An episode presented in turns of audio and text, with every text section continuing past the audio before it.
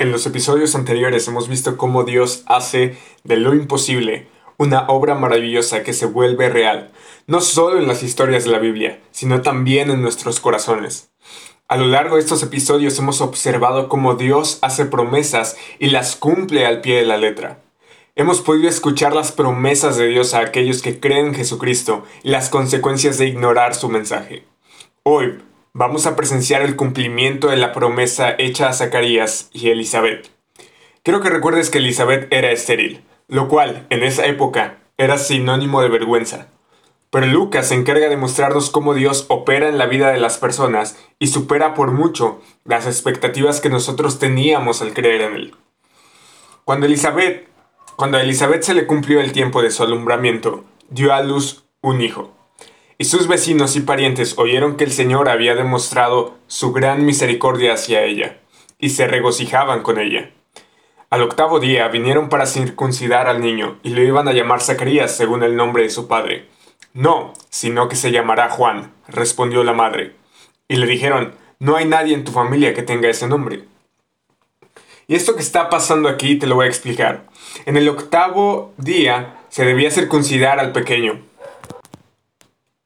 Así que los parientes y familiares se reunían en este evento tan importante. Parece que la familia quiere presionar a Elizabeth a ponerle el nombre de Zacarías como una muestra de respeto hacia él, pero Elizabeth dice no. Ella es obediente al mandato del ángel. Seguramente Zacarías le había mostrado a Elizabeth por medio de tablillas todo lo que le había acontecido, lo cual lo vimos en episodios pasados. Lucas nos dice lo que pasó después. Entonces preguntaban por señas al padre cómo lo querían llamar.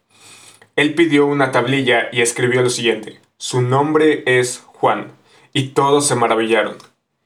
Y es probable que aparte de mudo, Zacarías fuera sordo, por eso le transmitieron por señas su duda acerca del nombre de su hijo, lo cual explica por qué todos se maravillaron al ver el nombre en la tablilla que Elizabeth ya había dicho.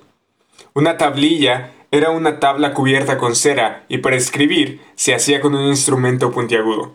Solo imagínate la escena.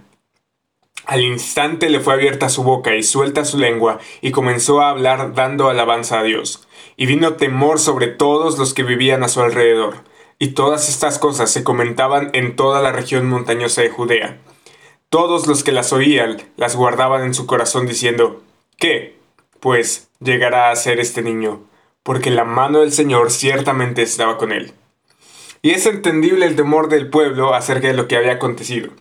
Zacarías había quedado mudo durante nueve meses y ahora abre su boca alabando a Dios. Su padre Zacarías fue lleno del Espíritu Santo y profetizó diciendo, Alto. No, no dijo eso. Es que quiero hacer un alto. En el episodio anterior vimos cómo Elizabeth, su esposa, hablaba por inspiración profética y ahora Zacarías empieza a expresar una profecía poética alabando a Dios y comisionando a su hijo recién nacido para su trabajo de preparación profética la cual ya vimos que era el propósito de Juan el Bautista.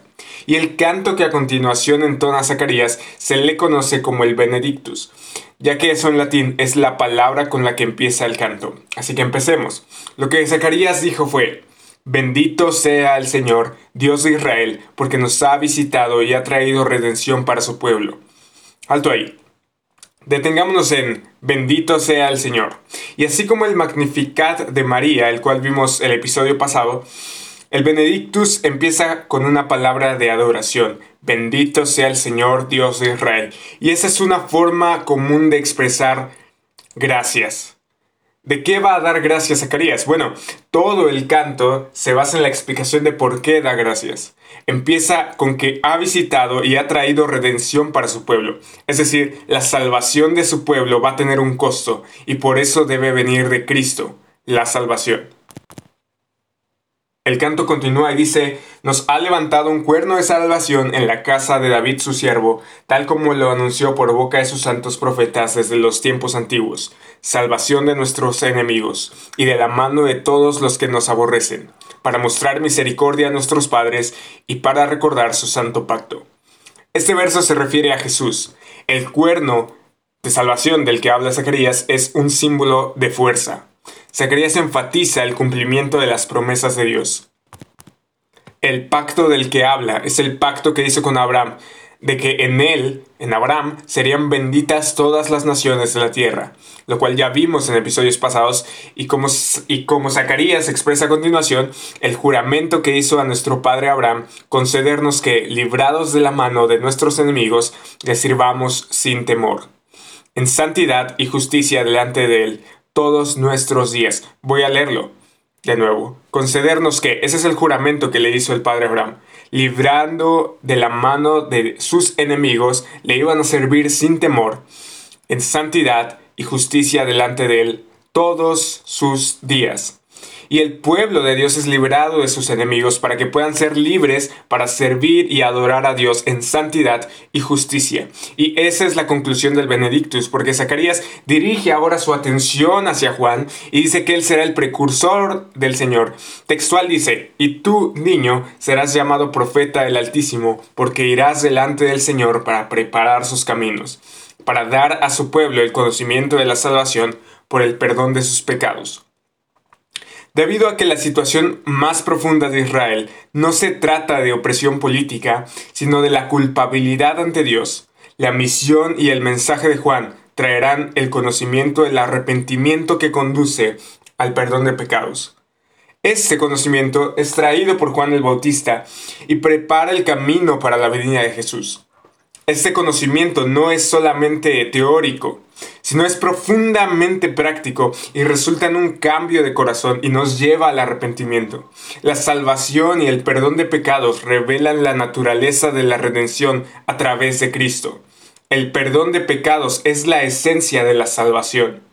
Dios salva a pecadores de la separación eterna con Él, al igual que del infierno, y solo a través del perdón de pecados por medio de la fe en Jesucristo.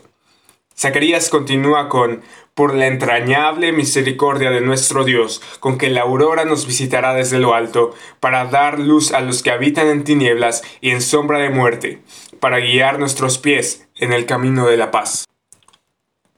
Aquí la aurora se refiere al Mesías, y en el griego eso significa levantarse.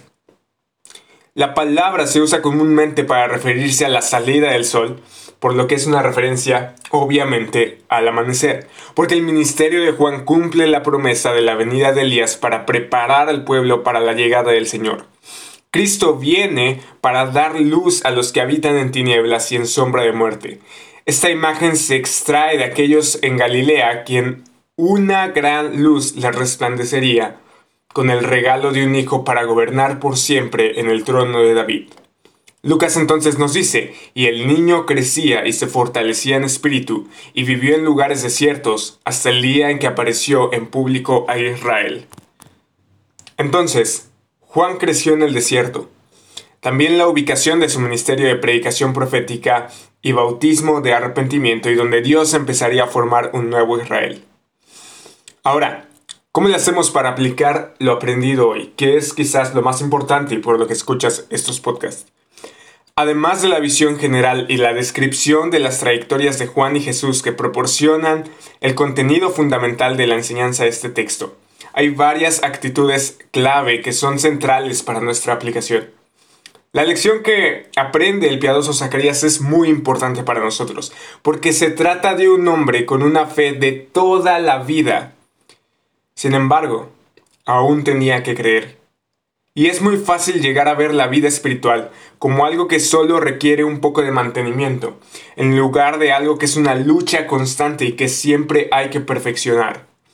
Te invito a ser un Zacarías, uno que se esfuerza en servir a Dios de todo corazón, entendiendo que tenemos mucho todavía que aprender de Él. No importa si eres nuevo en las cosas de la Biblia o si llevas años en Cristo, aún tienes que creer. Otra cosa que estamos aprendiendo es que Dios es imponente y poderoso, y su poder lo utiliza de maneras sorprendentes. Envía a un rey cuya forma inicial de dirigir no es con una espada, sino con su palabra. Su rescate no viene con una guerra sangrienta, sino por un nuevo camino. No dirige con, con fuerza, no dirige con ira, sino también con la luz de su vida y enseñanza. Cuando pensamos en la promesa de un rey, lo hacemos en términos de palacios, caballeros y un ejército equipado para defender a su pueblo. La majestad de Jesús no se confina en un palacio, con una mesa redonda donde se sienta la élite. Este rey anduvo entre su pueblo y vivió como ellos. Fue bautizado por aquel que le señalaba el camino porque la vida es un reflejo de carácter y luz, no una cuestión de poder como el mundo tiende a pensar. La razón por la que este rey enviado por Dios gobierna actuando como el sol de la mañana está en que el camino de la vida y la paz no es un asunto de imposición o de la utilización del poder con fines de control. Es una cuestión de carácter. Porque si no, preparando el camino para Dios, ¿trataría el precursor la cuestión del perdón de pecados? Porque si no, se compararía con una luz al rey que libera al pueblo de la oscuridad y la sombra de muerte. Porque si no es así, se utilizaría como imagen literaria de la redención, una metáfora de viaje como el camino de paz. Aunque iniciar este camino es solo un momento, la salvación no es un asunto momentáneo. No se llama momento eterno, sino vida eterna. Es un recorrido del corazón que dura toda la vida un viaje tutelado por la adhesión a aquel que es la luz, quien no solo va delante de nosotros, sino que nos muestra que para reflejar a Dios hemos de refractar su carácter de maneras siempre nuevas. El texto no deja dudas de que deberíamos seguir a aquel que es la fuente de la luz, el único camino a la justicia y a la paz, aun para alguien piadoso como Zacarías. Es el estar dispuesto a ver y seguir la luz. Mira la luz, mira a Jesús, mira a Cristo y sigue su luz en el camino de la paz. Hoy es el día de salvación. Si crees que le puede ayudar a alguien este episodio, por favor compártelo. No olvides darle like en YouTube y seguirnos en Spotify para no perderte ninguno de nuestros episodios. Recuerda que estamos en YouTube, Spotify y Google Podcast. Hoy es el día de salvación.